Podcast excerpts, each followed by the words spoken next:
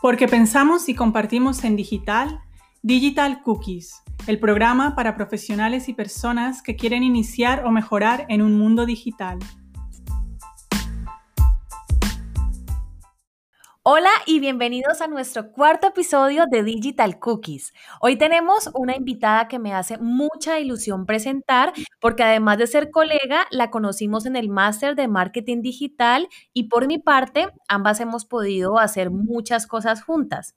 Ella es Mariela Vera, asesora y mentora de emprendedoras en temas de marketing digital, a quienes ayuda a desarrollar su negocio ya sea desde su fase inicial, de despegue y crecimiento o hasta su fase de escalabilidad y expansión.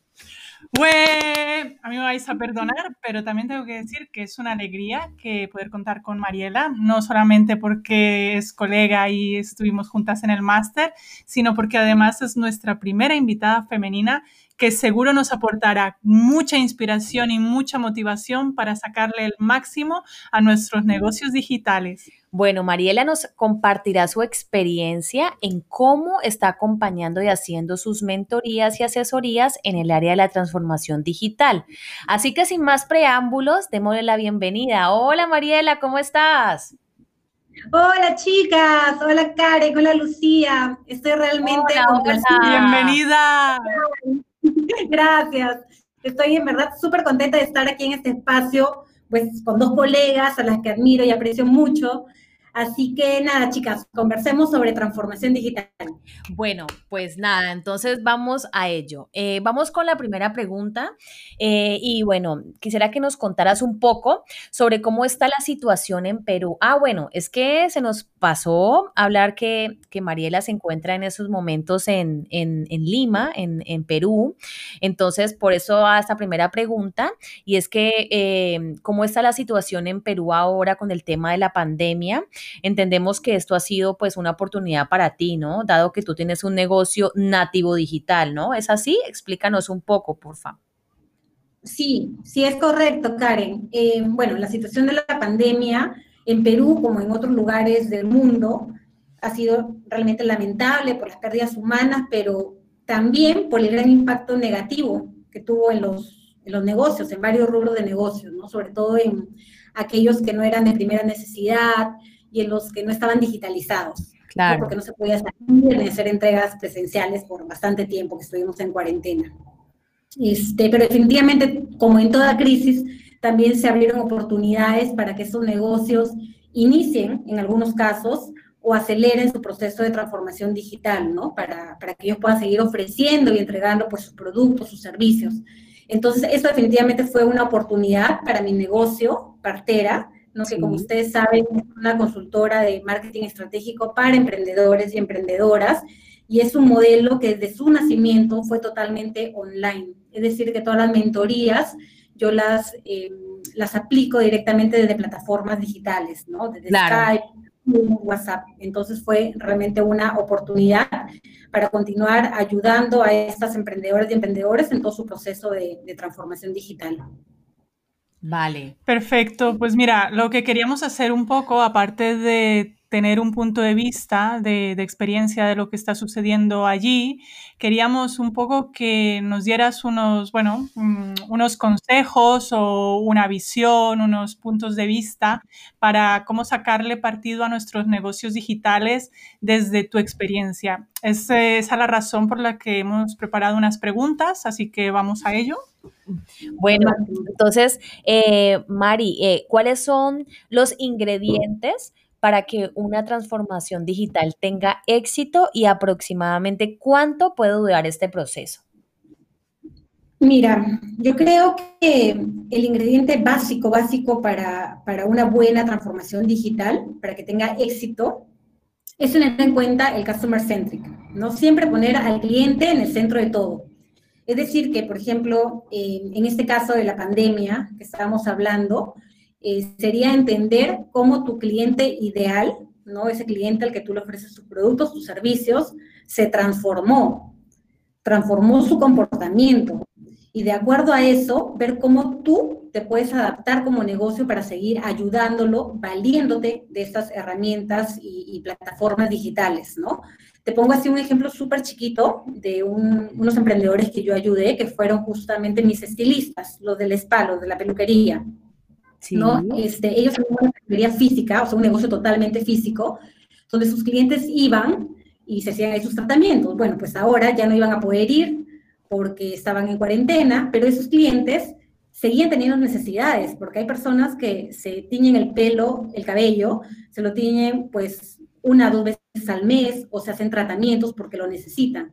Entonces, eh, vimos con ellos, ¿no? ¿Qué tal si, arman packs de productos, ¿no? De productos y, trabajan videotutoriales, ¿no? Que los cuelgan en algún sitio para que ellos mismos se hagan el tratamiento en casa. Entonces luego tú armas tu catálogo online de productos y se lo envías pues a toda tu base de datos que tengas con teléfonos, emails que hayas recabado anteriormente. O creas tu fanpage y haces una campaña para llegar a una cantidad de gente que tenga el perfil de tu cliente ideal y que esté como a unos kilómetros a la redonda de, de donde te encuentras tú. Entonces, esto es poner al cliente en el centro de todo antes de pensar en una transformación digital. Esto yo creo que es básico. Y lo siguiente es pues asesorarte y capacitarte con expertos, ¿no? Porque a veces si esto de la transformación digital no es como tu expertise o no estás tan familiarizado, a veces no tienes idea de cómo hacerle. Entonces ahí es donde necesitas pedir esta ayuda. Genial. Eh, no, no, perdona, perdona. No, nada, la verdad es que eh, estoy bastante de acuerdo con, tu respuesta, de hecho me gusta, me gusta mucho. Y lo que también nos gustaría que nos comentaras, em, ¿cuál crees que es la principal barrera para lograr la transformación digital? ¿Cuál es la mayor problemática que te has encontrado? Mira, la mayor problemática que yo me he encontrado, porque yo asesoro a emprendimientos que en verdad son bien pequeñitos, entonces, este, es como la falta de conocimiento. Muchos de ellos, mucha gente tiene miedo a, vender online, ¿no? ¿Por qué? Porque antes lo ha intentado y no le ha funcionado. Eso es lo que me comentaban varias emprendedoras, ¿no? De que habían intentado como vender a partir de sus páginas de Instagram, de Facebook y no, no les había funcionado. Y claro, y es que vender online es muy distinto a vender en una tienda, ¿no? Por un lado, en una tienda física, tú apelas mucho también a la compra por impulso, la gente ve, toca, huele, le creas confianza que le vas a dar el producto y le haces la entrega del dinero. En una venta online hay que trabajar más cosas antes de hacer la venta, ¿no? Por eso se trabaja mucho el concepto de conectar para vender. Primero conectas, creas confianza y luego vendes. Entonces, eso es lo que la gente no entendía mucho y trasladaba su forma de venta offline, o sea, física, al mundo online y claro, no les funcionaba. ¿No? Lo siguiente era también que antes las personas, muchísimas personas, sobre todo aquí en Latinoamérica, no teníamos mucha confianza en las compras online, sobre todo los de las generaciones mayores a nosotras, ¿no? Este, pero ¿qué pasó? Con esta pandemia es como que todo, o sea, todos obligatoriamente tuvimos que entrar al mundo online. O sea, mis papás tuvieron que hacer sus compras a través de plataformas online, eh, pagar sus tarjetas también, o sea, perderle el miedo a la fuerza, ¿no? Y esto creo que es algo también de alguna manera positivo porque un poco acelerado esta, este comportamiento de las personas hacia las compras online. Pero eso sí que veo que es una de las barreras más grandes, ¿no? El miedo a que no funcione el entrar en este, en este mundo de las ventas online por desconocimiento. Claro, claro que sí, estoy también de acuerdo, eh, Mari. Entonces, con tu experiencia, ¿crees que todos los em, emprendedores eh, pueden apoyarse eh, de la digitalización para sacar un mayor provecho? Contando con que los emprendedores en algunos casos no cuentan con suficiente capital para transformarse, ¿no? Entonces, ¿tú qué, qué piensas al respecto? Sí, sí, justamente eh, como les comentaba, yo trabajo con estas emprendedores y emprendedores que normalmente están empezando, tienen negocios muy pequeñitos y a veces no tienen mucha inversión. Pero yo creo que sí, que todos en realidad están en la posibilidad de sacar algún provecho en alguno de los niveles de la transformación digital, ¿no? Porque hay diferentes niveles y hay que ir haciéndolo de a pocos, ¿no? El primer nivel es, digamos, cuando tú tienes tu producto físico, sí. lo vendes en una tienda física, pero lo comunicas o lo difundes, digamos, en, plataformas online, en tu canal de Facebook, en tu canal de Instagram. Entonces, ese es como el primer nivel, ¿no? Pero luego tenemos el segundo nivel, eso es algo como más fácil, porque tú abres tu cuenta de Instagram, de Facebook y empiezas con un plan estratégico de comunicación y pues ya, le das con todo ahí, ¿no?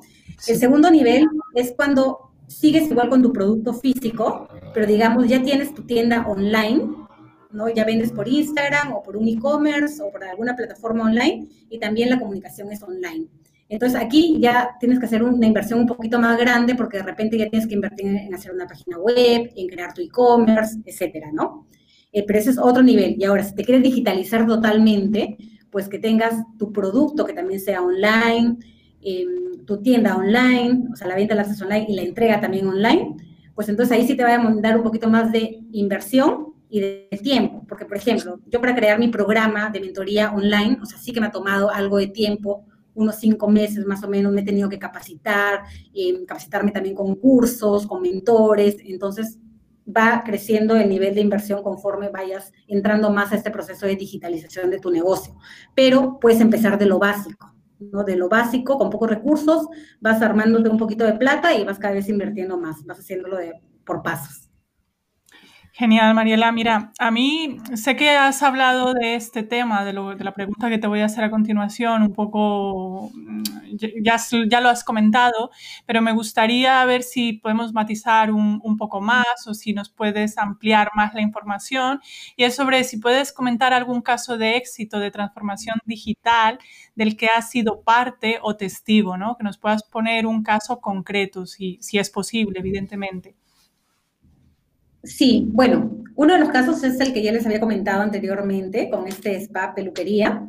Em, otro de los casos también es que tuve la oportunidad justo este año de asesorar a, dos rubros de servicios, que son el de dentista y de veterinaria, dos clínicas veterinarias de acá de Perú, ¿no? Y entonces una de las clínicas veterinarias eh, que no estaba para nada digitalizada, o sea, ni siquiera tenía su cuenta de Instagram o de Facebook o redes sociales, nada. Eh, lo que hizo fue identificar que había una necesidad súper grande con su, con su, cliente ideal, con sus potenciales clientes, em, de atender a sus mascotas, ¿no? Porque no había veterinarios disponibles, nadie quería, sobre todo al inicio de, de la cuarentena, nadie quería como recibir a personas ni atender nada presencial.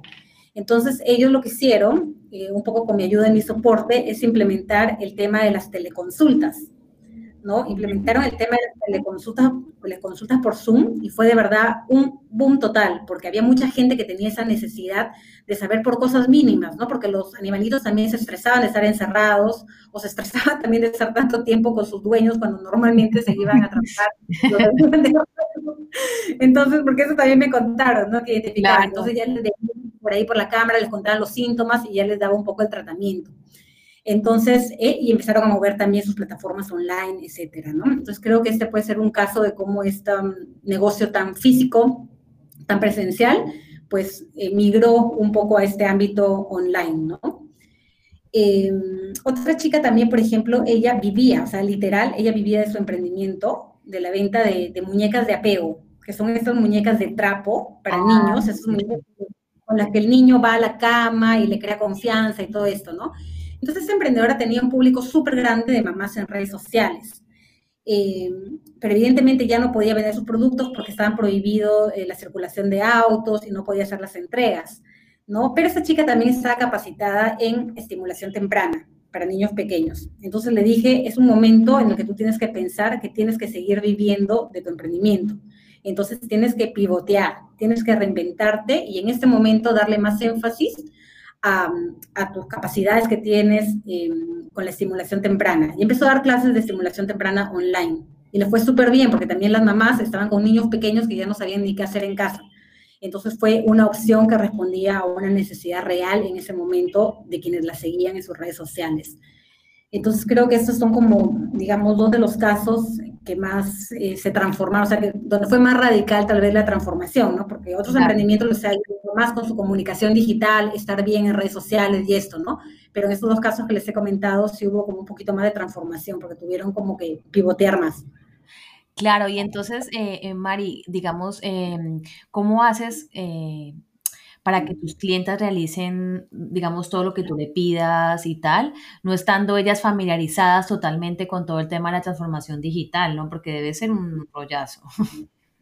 Sí, sí, y tú sabes que yo empecé todo esto incluso antes de, crear Partera, que fue como en el año 2017, y me costaba muchísimo eh, la facilitación online, porque las personas no están acostumbradas, o sea, están acostumbradas a que tú estés al costado, ahí al lado, y les estés explicando todo paso a paso, y esa conexión que se crea con lo presencial, era muy difícil llevarlo al ámbito online.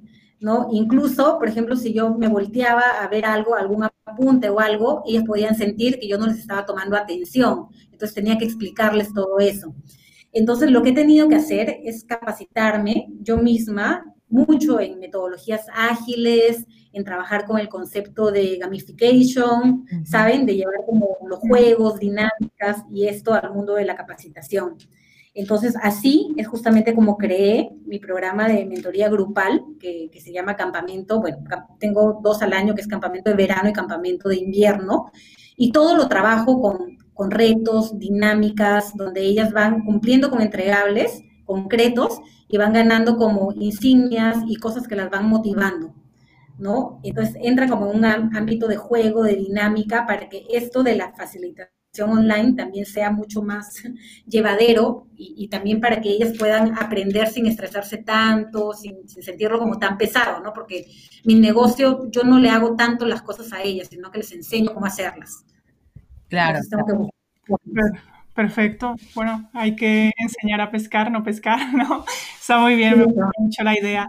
Bueno, ah, antes habíamos hablado de las barreras, ¿vale? De las barreras de la transformación digital. Y ahora nos gustaría, yo soy el plan matizar, ¿no?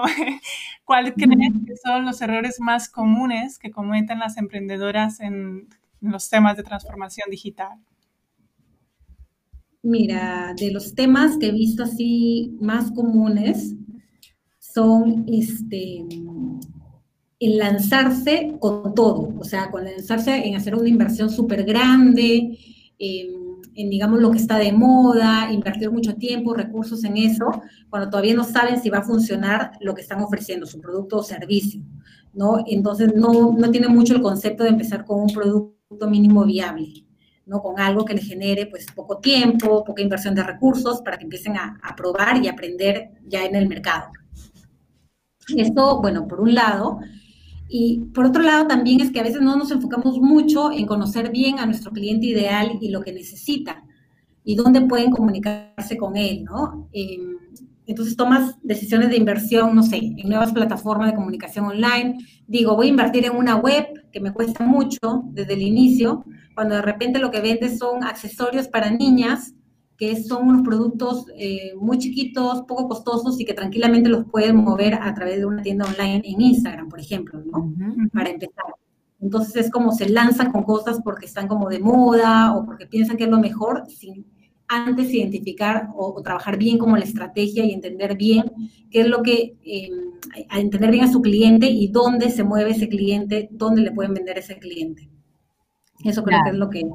Ah, bueno, Mari, y entonces la mayoría de los negocios eh, comete el error, ¿no? De transformarse cuando ya ha empezado todos los problemas en lugar de haberse transformado antes. ¿Crees que teniendo la problemática de la pandemia, las emprendedoras han tenido esto en cuenta? No, definitivamente la pandemia tomó a un montón de emprendedores literal con los pantalones abajo. Sí. Los tomó por, por su totalmente.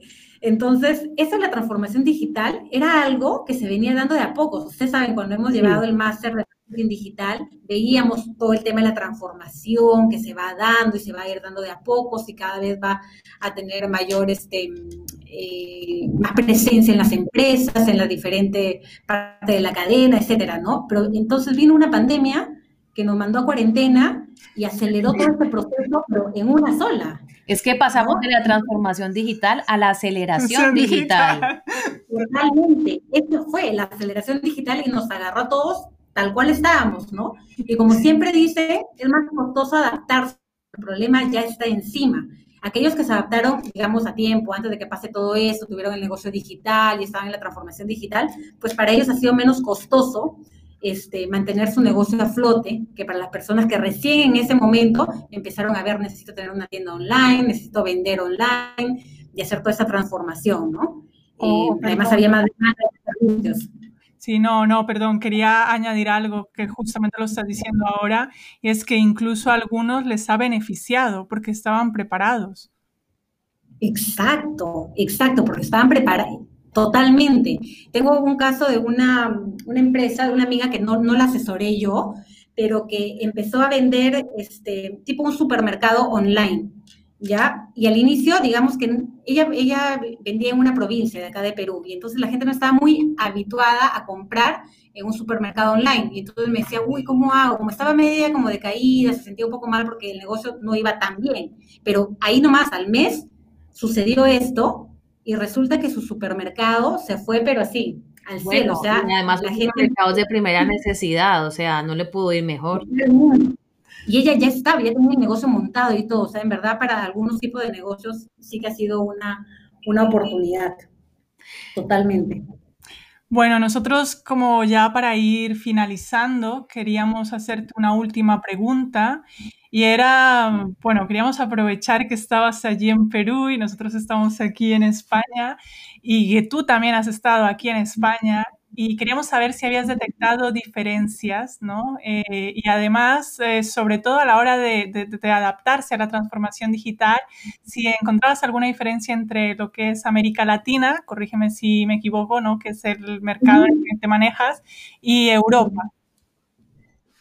Sí, mira, Totalmente, y te cuento que justo antes de ir allá a España estuve también viviendo en Canadá, o sea, también pude ver un poquito del mercado norteamericano, y lo que me di cuenta es que la cosa va en cascada, ¿no? Todo empieza en Norteamérica, todo el tema de la digitalización, robotización, automatizaciones, luego va este, pasándole la posta a Europa y luego viene a Latinoamérica. O sea, Europa en realidad sí que nos lleva eh, la delantera en este tema de, transformación digital. Y lo que he podido ver es que, por ejemplo, en el ámbito de emprendedores, que es donde me muevo yo mucho más, más que pues, en grandes empresas y esto, em, en Europa yo veo muchas emprendedoras, emprendedores que sí que apuestan por el tema de la capacitación, de capacitarse más para ir adaptando sus negocios. ¿No? Hay muchos, muchas personas que entran a cursos, a programas, están continuamente, o sea, tienen como un, un porcentaje de sus ganancias o un monto destinado a invertir en educación, ¿no? En capacitarse para poder hacer esta, esa transformación. Y lo siguiente es también el trabajo con los datos, ¿no? Lo que vi muchísimo allá en España cuando estuvimos estudiando el máster era este, que las empresas tomaban sus decisiones basadas en datos, ¿no? En datos se tomaban decisiones estratégicas, este, y esto falta todavía mucho aquí, ¿no? Perderle como el miedo a los números, mirar estadísticas, ir viendo conforme se van moviendo esas estadísticas, ir tomando decisiones, cambiar de rumbo y ese tipo de cosas. Eso es básicamente lo que he podido captar como diferencias entre ambos, ambos mercados. Bueno, Mari, pues nada, como siempre, eh, gracias por, haber estado en este espacio y bueno, aprovecha para, para, que nos des tus redes sociales, el de tu emprendimiento, para la gente que esté interesada, para que te conozcan. Entonces, bueno, te doy la. Gracias, gracias chicas, de verdad que ha sido un súper gusto, lo repito, compartir ese espacio con ustedes y hablar de este tema pues tan interesante que, que, de alguna manera nos une también a las tres, ¿no? que nos interesa mucho la transformación digital. Y bueno, mis redes sociales son, eh, mi emprendimiento se llama Partera, ¿no? que es con TH, este, y así me pueden encontrar en Facebook y en Instagram, Partera, con TH-MV. Vale. Para que puedan, vamos a ir compartiendo cosas por ahí. Bueno, por mi parte también despedirme y decirte que para mí ha sido muy enriquecedor tenerte aquí en nuestro espacio y estoy encantadísima. Muchas gracias, de verdad. Sí, Mari, muchísimas gracias y bueno, a nuestros oyentes, como siempre, gracias por llegar al final y bueno, ya nos escuchamos en una próxima oportunidad. Muchas gracias, Mari, que estés muy bien. Gracias. Gracias. Cuídense.